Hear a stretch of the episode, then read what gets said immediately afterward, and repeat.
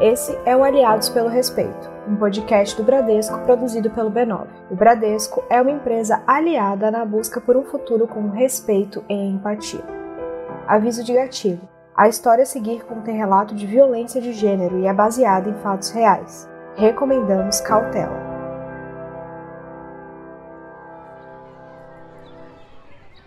Eu sempre fui uma garota extrovertida.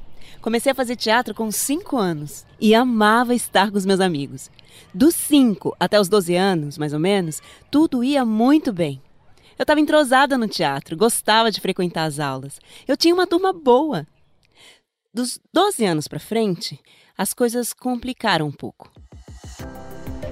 A maioria da turma do teatro era formada por garotas, mas eram os garotos que ganhavam os papéis mais importantes. Por serem em menor número, eles ficavam com os papéis de destaque. Como eu não consegui nenhum grande papel, eu me senti meio de lado, sabe? Parecia que não tinha mais lugar para mim naquelas aulas.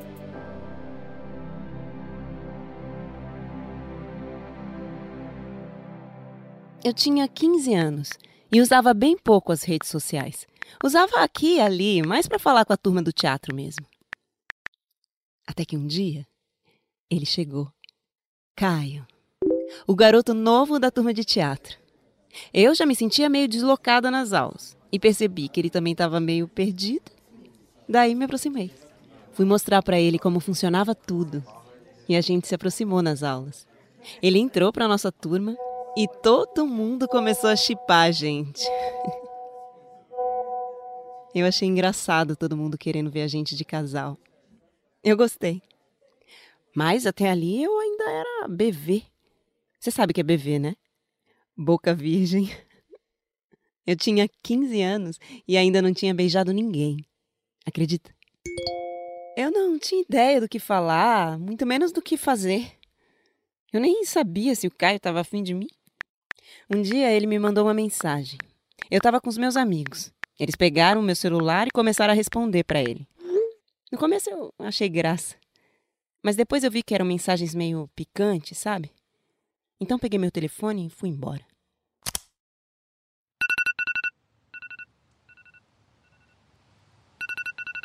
No dia seguinte, depois das mensagens, o Caio veio falar comigo. E a gente se beijou.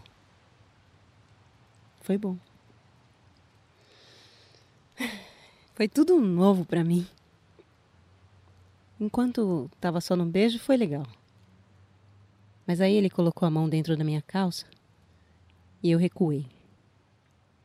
Assistimos a aula. Depois ele me chamou e disse que queria me levar num lugar.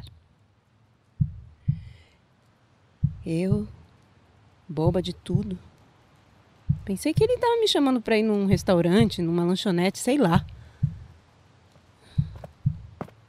Mas não era isso.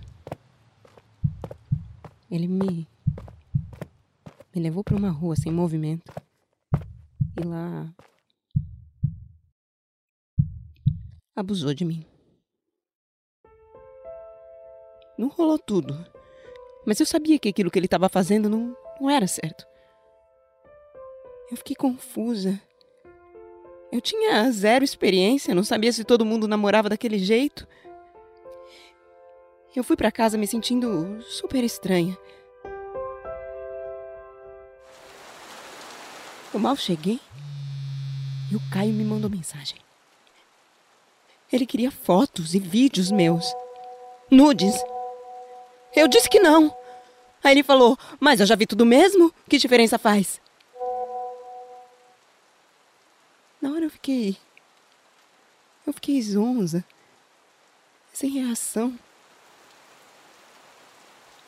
Eu não sei dizer o quanto confusa me senti, mas mas eu. Eu mandei os nudes. Depois disso, ele sumiu. Largou as aulas de teatro. Foi embora, mas espalhou para a turma toda que eu tinha feito sexo oral nele. O que é mentira! E aí. Eu passei a ser tratada como. a garota fácil da turma. E a minha vida foi só ladeira abaixo. eu fui assediada no curso de teatro. As minhas amigas, que eram que eram as puras, as ingênuas, se afastaram de mim. Meus próprios amigos começaram a me assediar, a pedir nudes e espalhar boatos. Meu telefone foi adicionado em vários grupos de sexo no WhatsApp. Os caras ameaçavam espalhar minhas fotos e vídeos nas redes se eu não mandasse mais. Eles diziam que iam mostrar tudo para os meus pais. Eu ficava apavorada e acabava mandando mais fotos, mais vídeos, e aquele pesadelo nunca tinha fim.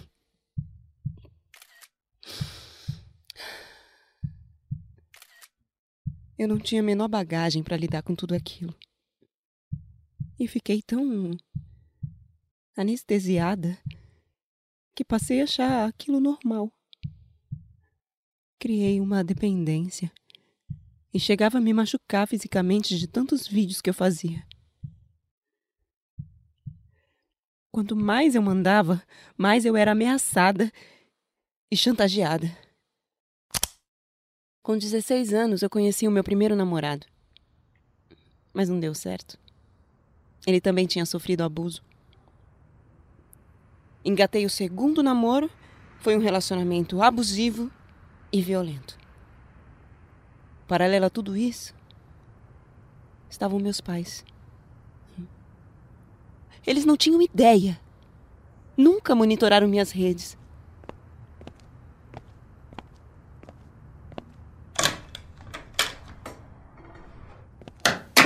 Meu comportamento mudou em casa, lógico. E a minha mãe acabou me levando num psiquiatra. Hum. Como ela entrou comigo na sala, eu não contei nada. E ele acabou me receitando um antidepressivo e um remédio para dormir. Quando os medicamentos começaram a fazer efeito e eu comecei a melhorar, minha mãe escondeu os remédios. Ela tinha medo que eu ficasse viciada. Daí, eu piorei. Só comecei a melhorar quando veio o vestibular. Eu continuava nas redes, Continuava mandando as fotos e os vídeos, mas mas aí eu tinha um foco: estudar para entrar na faculdade. Passei no vestibular. Comecei a cursar psicologia.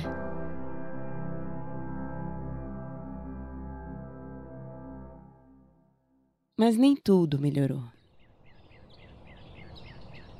Hoje, eu faço terapia e também acompanhamento com psiquiatra.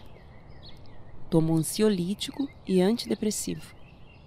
Eu morro de medo de me formar psicóloga e ter a minha reputação abalada pelos tantos nudes e vídeos espalhados na internet.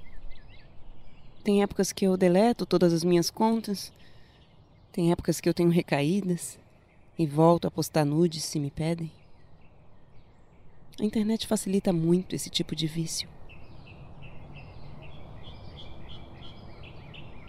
Agora eu estou começando a ressignificar o que eu passei. Hum, já até consegui contar minha experiência num grupo de apoio da faculdade. A minha história é uma história de sofrimento, mas também é uma história de força. Hoje, eu consigo olhar para tudo isso que eu passei sem sentir vergonha. Eu me culpava muito. Eu tinha 15 anos quando tudo começou. Tenho 20 agora. E sinto que estou pronta para falar. Essa foi a atriz Narura Costa. Ela interpretou o relato da Gabriela, que teve a sua privacidade preservada, já que estamos usando um nome fictício. Assim como milhares de mulheres, a Gabriela foi vítima de assédio. Eu sou a Mariana Torquato e esse é o Aliados pelo Respeito, um podcast do Bradesco criado pelo B9 para discutir temas e causas e construir um futuro com respeito à diversidade. Serão quatro temporadas e ao todo 16 episódios que vão permear os pilares de equidade de gênero, população LGBTI, pessoas com deficiência e diversidade étnica e racial.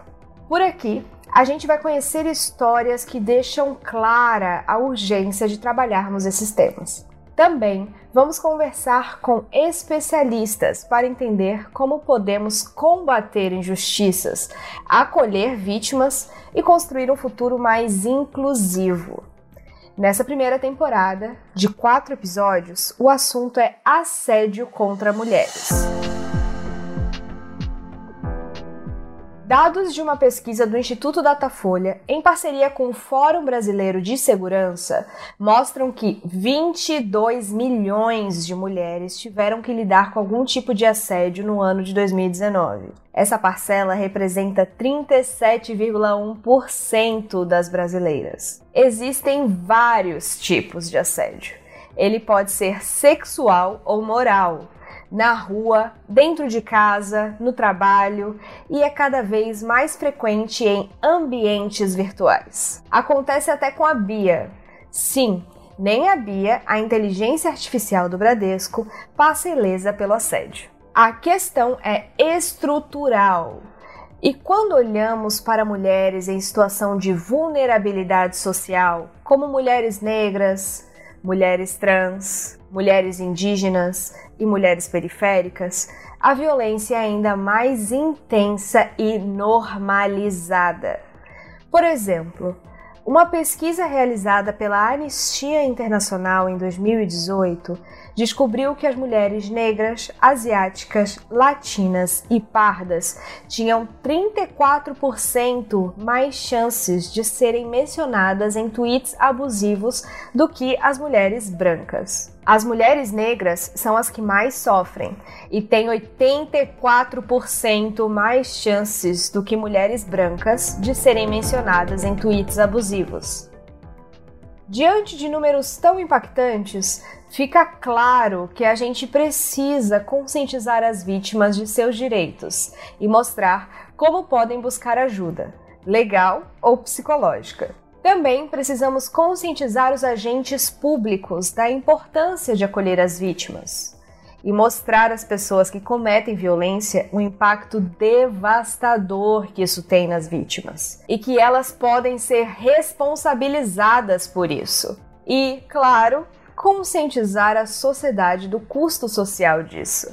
Afinal, todos nós perdemos por viver com essas estatísticas. Por isso, nessa primeira temporada do podcast Aliados pelo Respeito, vamos aprender juntos o que é e quais são os tipos de assédio, como as vítimas podem se proteger e buscar acolhimento, e também como podemos trabalhar para responsabilizar as pessoas que cometem a violência. No episódio de hoje, para conversarmos sobre essas questões e sobre o relato da Gabriela, eu tenho a companhia da advogada Maíra Pinheiro e da psicanalista Vera Iaconelli. Bom, quero agradecer aos nossos especialistas por estarem aqui e pedir para elas se apresentarem. Maíra, por favor, se apresenta para gente. Eu sou Maíra Pinheiro, sou advogada criminalista e dos direitos das mulheres, faço parte da rede feminista de juristas e atuo tanto na defesa de mulheres vítimas de violência, como também em demandas de direito de família que envolvem violência contra a mulher ou contra a criança. Vera, você? Oi, eu sou Vélia Conelli, sou psicanalista, sou diretora do Instituto Geral de Psicanálise e a minha tem uma pesquisa sobre parentalidade, relações familiares, as questões feministas e psicanálise. Eu tenho uma coluna na Folha de São Paulo e é isso. Perfeito. Bom, Maíra, eu quero te perguntar, assim, dentro desse tema violência de gênero na internet, existem vários tipos de assédio e abusos que acontecem nesse ambiente, né? Um dos mais frequentes é a tal da sextorção, como na história que a gente ouviu. No que, que consiste essa prática? Você pode explicar pra gente? A partir de 2018, a gente teve várias modificações no, nos crimes sexuais. E um deles foi a criminalização do que a gente costumava chamar de é, pornografia de vingança. Na verdade, qualquer tipo de conteúdo íntimo vazado sem o consentimento é crime. E quando a gente fala da sextorção, a gente tem a combinação de dois delitos. A gente tem a extorsão, que é a exigência de qualquer tipo de vantagem indevida através de ameaça, e a gente tem a divulgação de conteúdo íntimo. Porque a divulgação em si já é crime. Quando você está coagindo uma pessoa usando o risco de divulgação dessa imagem, a gente tem a extorsão.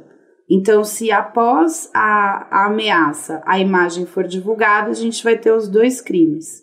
E se a imagem for é, captada sem o, sem o consentimento da vítima, aí a gente está falando de mais um crime. Que legal, eu não sabia. É, inclusive assim, a gente tem dois crimes distintos que tratam de situações que muitas vezes se sobrepõem.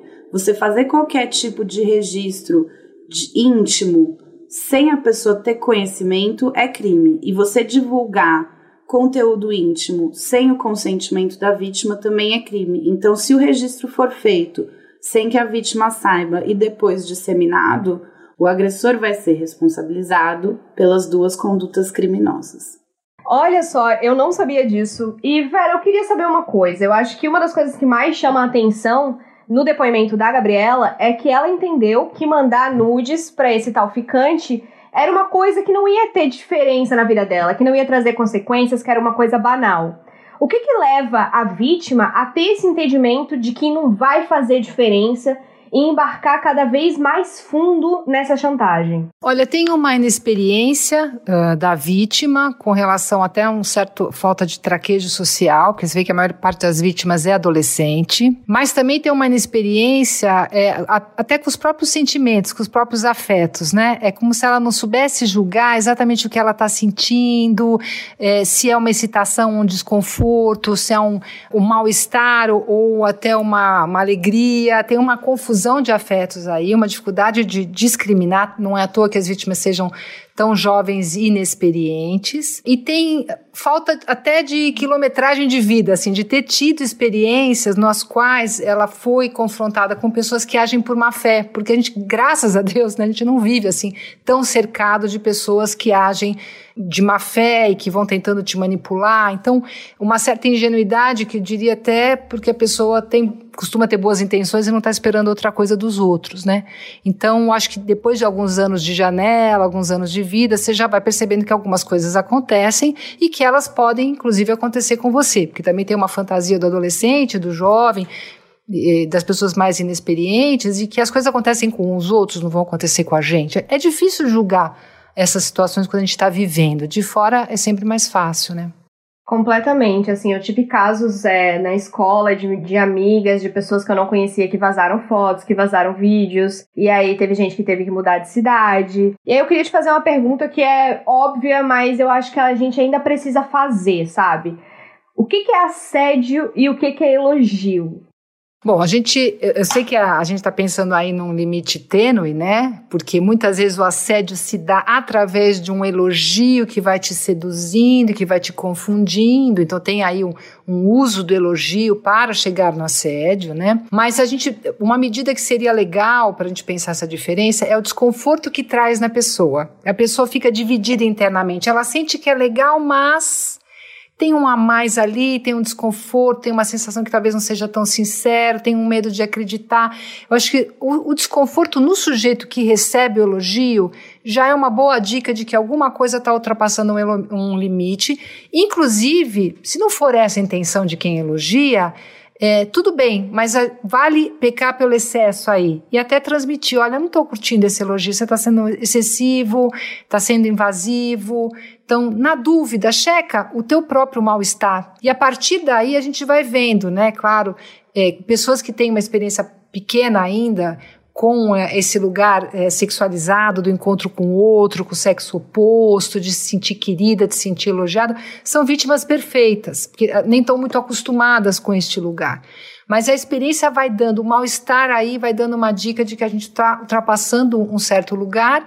E se você vai respondendo para o sujeito dizendo, olha, isso não me torna confortável, e ele continua, aí você vai tendo a confirmação desse assédio. É, então é isso, não ficar calada, né? Sempre se comunicar e dizer, olha, não gostei, ou realmente ser sincera consigo mesma, né? Normalmente também a gente pode é, botar essas coisas para baixo e ficar tipo, não, eu que tô noiando. Mas não, se há um desconforto ali, a gente tem que prestar atenção nisso. E eu queria saber da Maíra, é, a gente pode dizer que o relato que a gente ouviu da Gabriela é um caso de estupro virtual? Como que a lei tipifica esse crime e qual que é a pena para quem comete? A gente estaria diante de um estupro virtual se essa moça tivesse sendo coagida a praticar algum tipo de ato de natureza sexual através de ameaça. Então, se ele disser, faz sei lá o que na frente da câmera, senão eu vou matar seus pais. Faz sei lá o que na frente da câmera, senão eu vou divulgar as imagens que eu tenho suas aqui. É, se ele está obtendo uma vantagem sexual através de uma ameaça, a gente pode falar que a gente está diante de um estupro. Agora, o que me chamou a atenção na narrativa, na verdade, é quando fala é, que ela conta que ele a levou para um lugar e abusou dela. Porque se houve violência, que nesse caso é entendida como qualquer tipo de uso da força, de contenção física, independente de causar lesões corporais, ou seja, se usou a força, mas não deixou roxo, ainda assim há violência. Agora, se a gente tiver um, um ato que é praticado sem o consentimento da vítima, mas sem violência ou sem ameaça, a gente está falando do crime de importunação sexual. E aqui é importante ressaltar que a ausência de consentimento não precisa ser necessariamente verbalizada em palavras. Ela pode ser comunicada também através de gestos. E eu ressalto também que o consentimento ele pode ser revogado, retirado a qualquer tempo. Ou seja, não é porque uma interação de natureza sexual começou de maneira consensual que a vítima tem que ir até o final. Ela sempre pode resolver não continuar mais naquela situação e tudo que vem depois do não é violência. Nossa, isso é muito importante.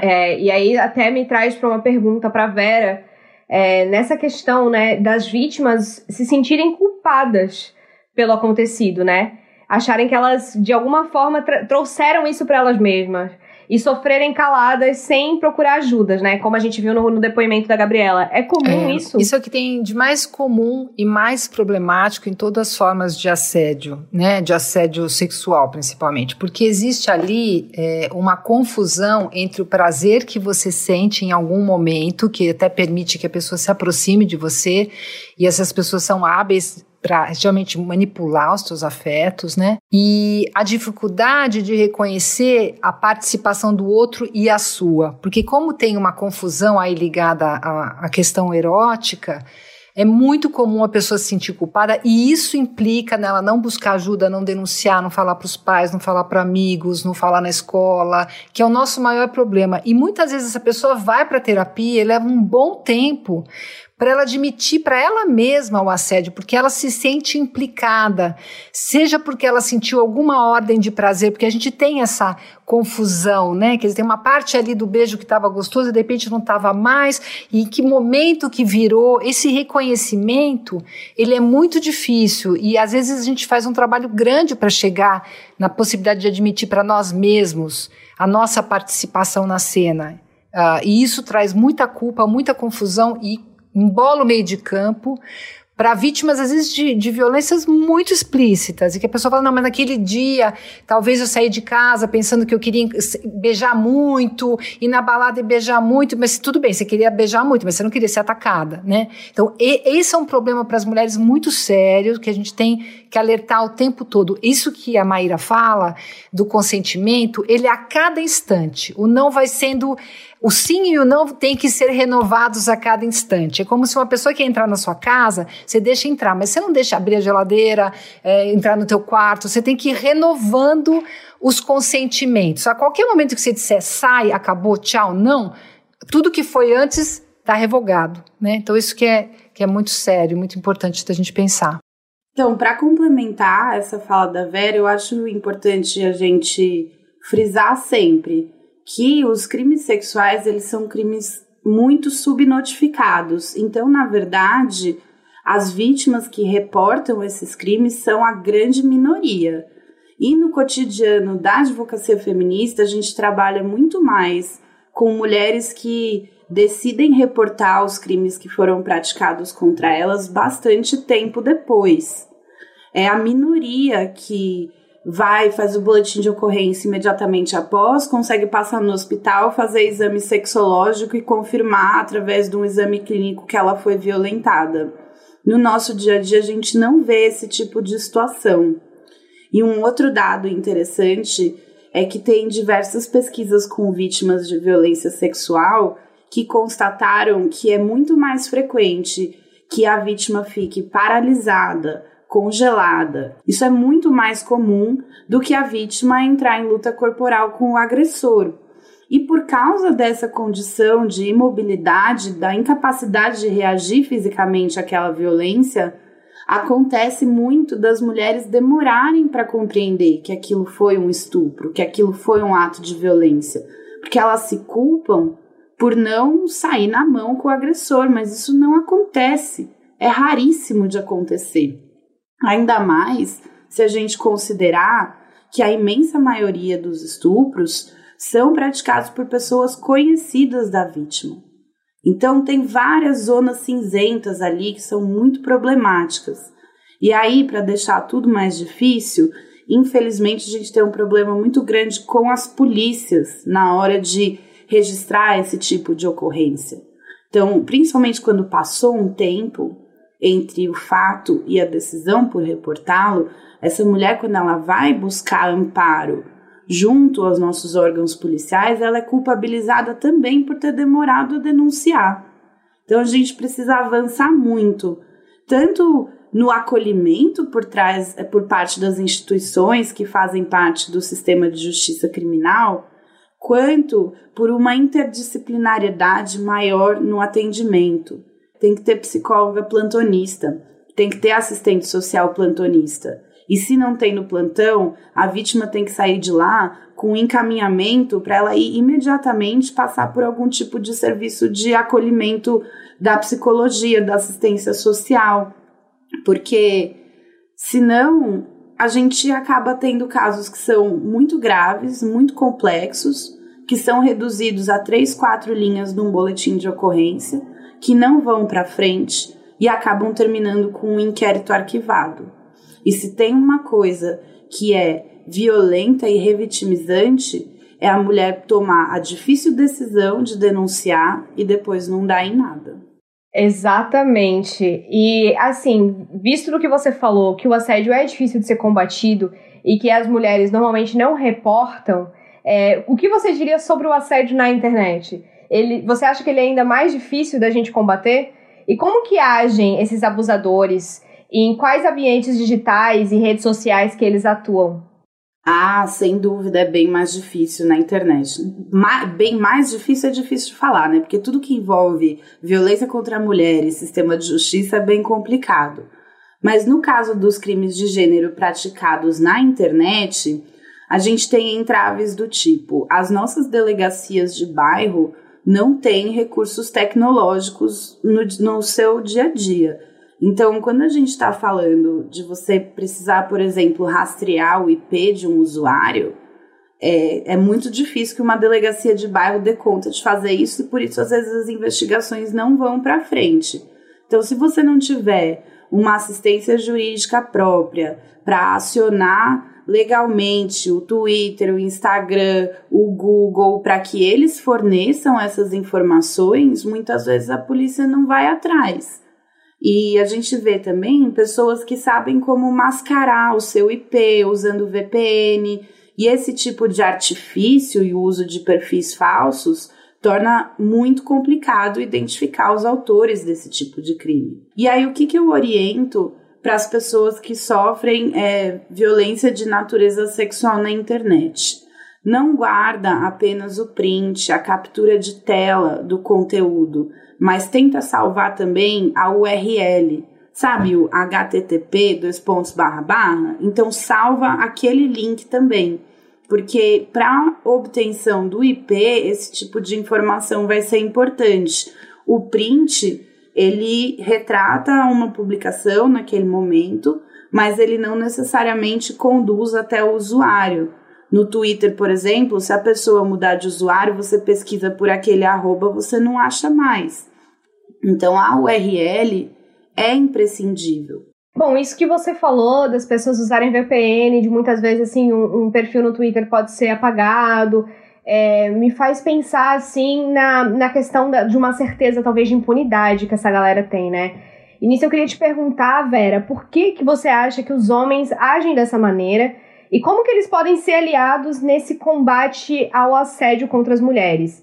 Para os ouvintes homens que a gente está tendo aqui, é, como que você acha que eles podem ser aliados pelo respeito nessa causa? Olha, Mariana, eu acho essa pergunta tão fundamental, porque quando a gente fala das mulheres se sentirem culpadas e tudo isso que a Maíra descreve aí do acesso a uma delegacia, às vezes um acesso inadequado, um tratamento inadequado para a queixa da mulher, a gente está falando não só da mulher se sentir é, culpada, mas dela ser culpabilizada historicamente por tudo que acontece com ela, né? Então isso daí é, é fruto de uma, uma, construção histórica, né, cultural, onde a mulher é, é sempre tida como a, né, tem parte com a serpente, seduz o homem, né? Tá sempre num lugar meio libidinoso e que o homem, coitadinho, ele, ele tem que responder ali é, com atividade, chegar junto, senão ele, a virilidade dele que está em risco. Então, o que, que a gente está falando aqui? Está falando de uma virilidade, de uma ideia de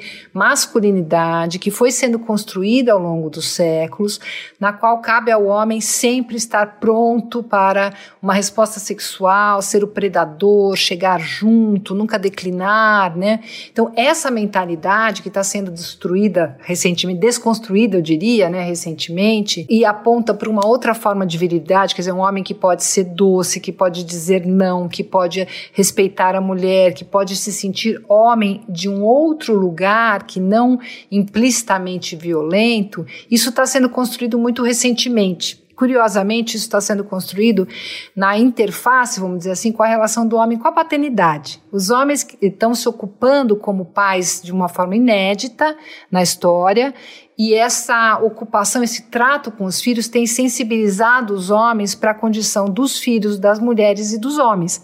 Porque eles também não querem mais criar meninos predadores, porque eles também sofrem nessa posição. Então, o que estou tentando contar resumidamente, assim, é que tem toda uma mudança de papéis das mulheres via feminismo, mas dos homens também via paternidade, de se reconhecerem numa relação mais respeitosa com eles mesmos, com os desejos deles mesmos, né? E com as mulheres. E se a gente não fizer essa, essa mudança juntos, né? Essa questão de gênero não contemplar os, pelo menos esses dois lados da história, a gente não vai progredir, porque a gente vai estar sempre acusando os homens de serem homens, porque até então a masculinidade estava associada ao assédio. Né, que você passava na rua, o cara fazia um fio-fio para você e tudo bem, você se sentia elogiada há 20 anos atrás. Quer dizer, de um tempo para cá isso foi reconhecido como não, isso é assédio. Então, é toda uma construção de mentalidade é, para que os homens também se sintam confortáveis em defender as mulheres, em não atacar as mulheres e continuem se sentindo até mais masculinos. Né? Então a gente está caminhando aí para uma, uma coisa que não vai dar para a gente fazer sozinho, porque a masculinidade que se reafirma na violência é uma masculinidade frágil é de um homem inseguro na sua própria virilidade e que confunde virilidade com violência. E acaba que eles também são vítimas disso, né? Então eu acredito que por mais clichê que seja, é, juntos a gente é mais forte realmente. É, e Maíra, eu queria saber assim, quais são os tipos de ameaça que as vítimas costumam sofrer?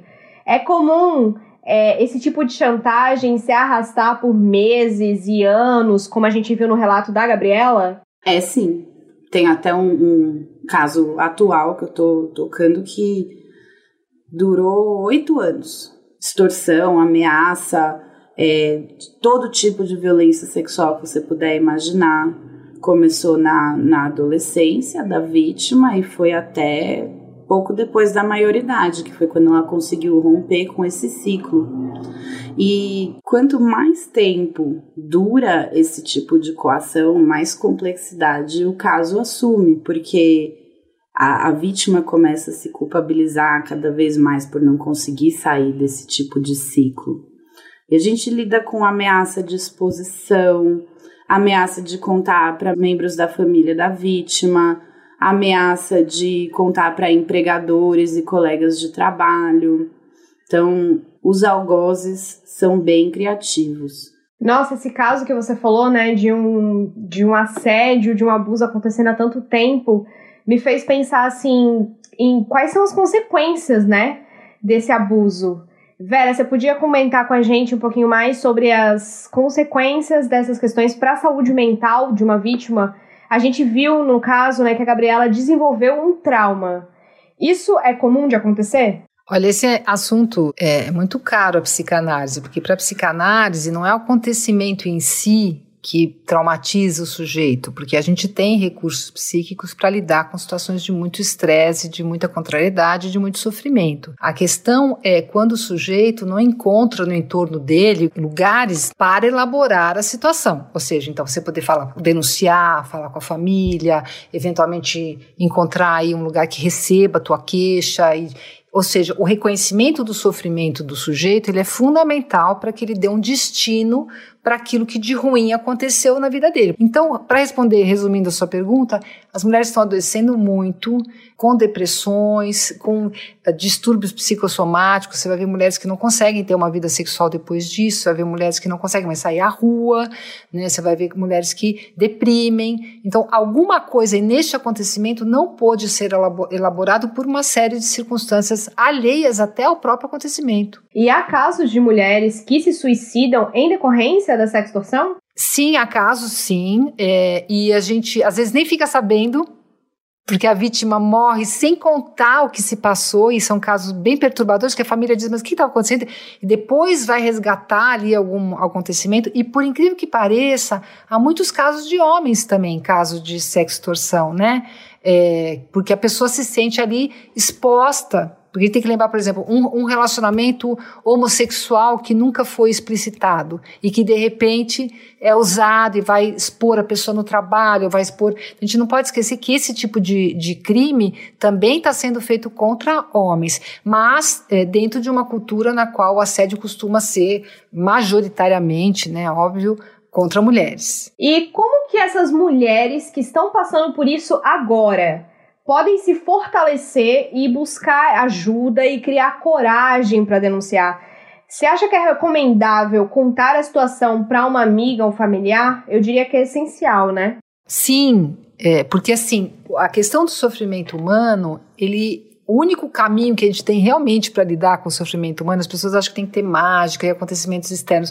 Não, o sofrimento humano a gente trabalha no diálogo com o outro, no compartilhar com o outro. E claro que não é qualquer outro, tem que ser uma pessoa confiável, uma pessoa que vai te escutar. Não adianta você ir falar para alguém que vai te culpar, dizer, não, mas aquele dia você estava de mini saia, não, mas aquele dia você saiu para beijar muito mesmo. Não, é alguém que você confie. Pode ser um professor, pode ser um amigo, pode ser uma amiga, um parente um pouco mais distante, um parente próximo, uma pessoa que você confie que vai te acolher e te escutar.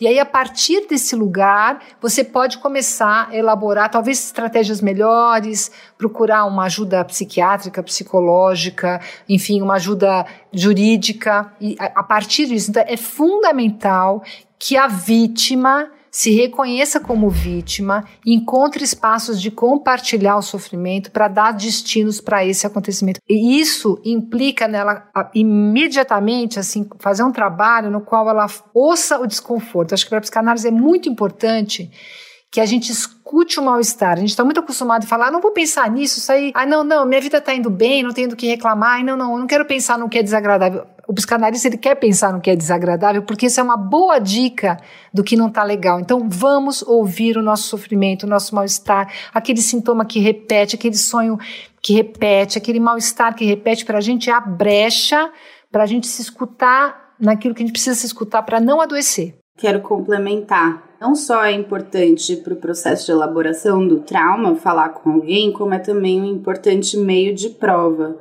principalmente em casos de violência sexual, violência de gênero que aconteceram há muito tempo.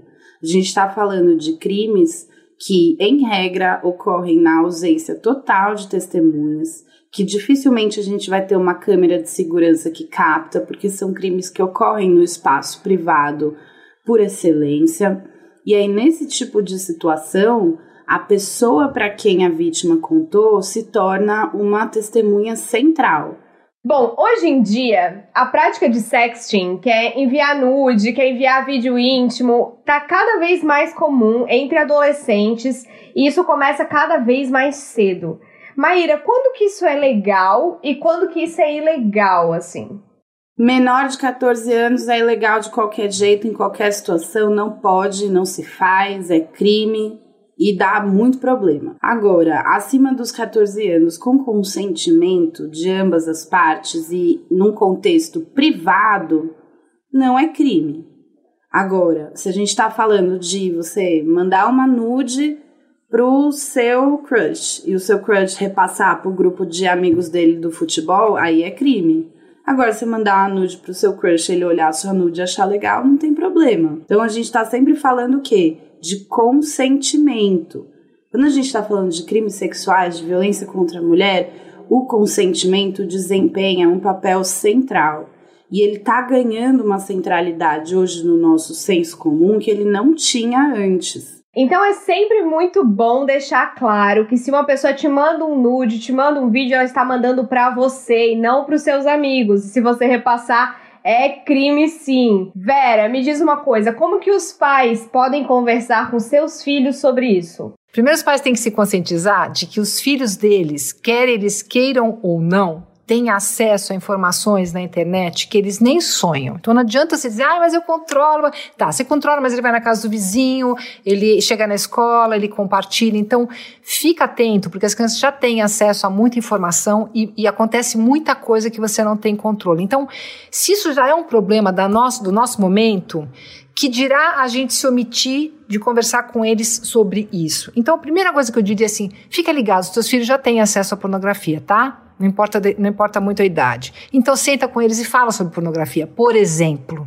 é um exemplo. Chega junto e fala, ó, o que, que, você está vendo? Você quer conversar? É, vamos falar sobre isso? Se você é uma pessoa que não consegue falar sobre isso, vai contra a sua religião, você se sente constrangido, você morre de vergonha, arranja alguém que faça, né? É, então, às vezes o pai fala, a mãe fala, às vezes uma tia, às vezes um, uma pessoa mais próxima que você confie, que possa abordar assuntos sexuais, se para você não for confortável. Né? A gente é, pleiteia que as escolas possam falar de sexualidade, muito em função dos pais, às vezes, estarem tão próximos na relação com a criança, que eles têm dificuldade de abordar alguns assuntos, e a gente, como pai e mãe, não é obrigado a dar conta de tudo, obviamente. Tem coisas que nos constrangem às vezes. Então, não sejam ingênuos, as crianças, infelizmente, vazam no mundo delas uma série de informações que não são apropriadas, e quanto antes você puder chamar para conversar, estar aberto para ouvir, não para falar muito, a questão aqui é escuta não tem que ficar, ah, eu vou te explicar tudo o que acontece. Não. O que está acontecendo? Me conta aí. Se a relação for íntima o suficiente, provavelmente a criança vai compartilhar. Então seria uma primeira coisa, né? A segunda coisa, que eu acho que é muito importante, é assim, os pais e a escola e os adultos estão lá para evitar que aconteçam coisas ruins com as crianças. Essa é a nossa meta. Mas as coisas acontecem, tá? Entrou na vida, começou. Então, a gente tenta evitar um, um tanto, mas depois a gente tem que enfrentar quando as coisas acontecem. Não adianta enfiar a cabeça na areia, que nem um avestruz. Então tem que falar: bom, vazou um nude? Ótimo. Então já está feito. A gente não consegue mais evitar. Então vamos ver o que dá para fazer. Ah, eu vou mudar de escola, nunca mais ela pisa naquela escola, nós vamos mudar de país para nunca mais encontrar as pessoas que vazaram nude. Não. Enfrenta isso daí. Ah, vazou um nude. Você não precisa se matar, você não precisa matar ninguém, você precisa pensar, bom, o que, que dá para fazer com isso? Talvez chegar na escola, conversar com todo mundo sobre esse tema, trazer isso à baila, conversar com a criança, bom, tudo bem, isso aconteceu, é muito desagradável, mas e daqui para frente, o que a gente pode fazer com isso? Afinal, é um corpo que se expõe, não é exatamente uma coisa que justifica a criança nunca mais ter uma vida social. Então, enfrentamento, botar a vergonha do lado de quem expôs e não de quem está exposto, Assumir é fundamental. Então vamos começar a fazer o nosso papel de, de pai e mãe.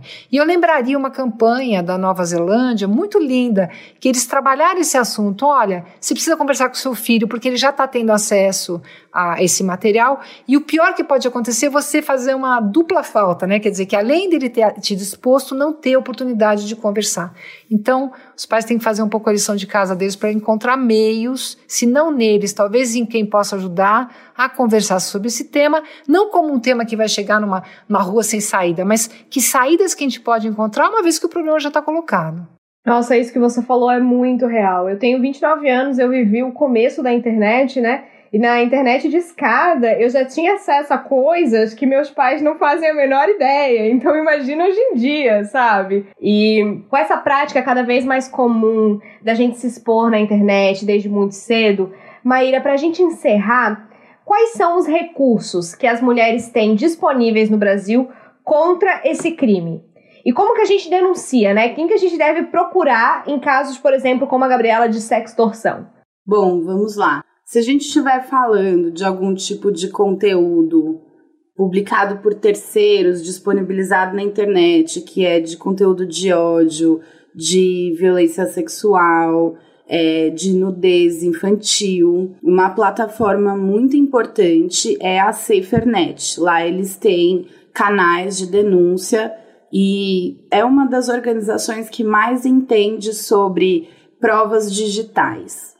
Quando a gente está falando de reportar um crime para algum tipo de instituição pública, estatal, o Ministério Público, aqui em São Paulo, pelo menos, tem, eu imagino que nos outros estados da federação também existe essa possibilidade. O Ministério Público também tem um canal para receber é, denúncias e notícias de crime. Então, no site da instituição, mpsp.mp.br, você encontra ali o canal para você fazer reportar qualquer tipo de crime que tenha acontecido. E você pode fazer isso tanto se auto-identificando quanto de forma anônima. Nós temos também o Disque 100, que é o Disque Direitos Humanos, que é um bom canal para denunciar situações de violência contra crianças e o Disque 180, que especificamente recebe denúncias de violência contra a mulher. É, a gente tem as delegacias digitais agora que avançaram muito na sua experiência do usuário, né, na, na forma como os sites estão formatados e tal, é, agora durante a pandemia, que também podem receber denúncias de é, alguns crimes. Em geral, para você fazer um boletim de ocorrência eletrônico, você tem que ser o próprio é, titular do direito, a própria vítima. A gente tem delegacias especializadas, tanto de proteção à criança e adolescente, quanto delegacias da mulher. É, e aí dá para comparecer presencialmente, reportar esses crimes. E se a gente estiver falando de uma violência que ocorre no contexto da família, das relações domésticas ou de uma relação íntima de afeto, aí se aplica também a Lei Maria da Penha, e com isso, a vítima pode solicitar medidas protetivas de urgência. Com isso, o agressor pode ser compelido a é, manter uma distância mínima de 100, 200, 300 metros da vítima, proibido de entrar em contato com ela por qualquer meio de comunicação, é, proibido de se aproximar dos seus locais de trabalho, estudo e residência. E quando a gente está falando, é, por exemplo, de um agressor de um ex-companheiro, de um ex-namorado, que tem nos seus próprios dispositivos eletrônicos nude, vídeo, a gente pode também pedir, por meio de medida protetiva, que ele seja obrigado a apagar esses conteúdos e comprove a sua exclusão. E se você conhece alguém que está em situação de violência, converse com ela, explique, mande link desse tipo de serviço porque às vezes a pessoa precisa de uma ajuda, de um empurrãozinho, de alguém para pegar na mão dela e ajudar ela a compreender que ela foi vítima de violência e que ela tem a possibilidade sim de reportar. Quero finalizar aqui agradecendo a presença de vocês, Vera, Maíra, muito obrigada por estarem presentes, por nos, nossa, eu aprendi muita coisa que eu não sabia e Concluindo, é o seguinte: há 10 anos atrás, talvez a gente não tivesse o que fazer nesses casos, mas agora a gente tem muitas formas de se defender, de buscar justiça e de ter coragem de assumir que a gente foi sim vítima de um crime e que isso não é brincadeira e que isso não pode mais ser jogado para debaixo do tapete.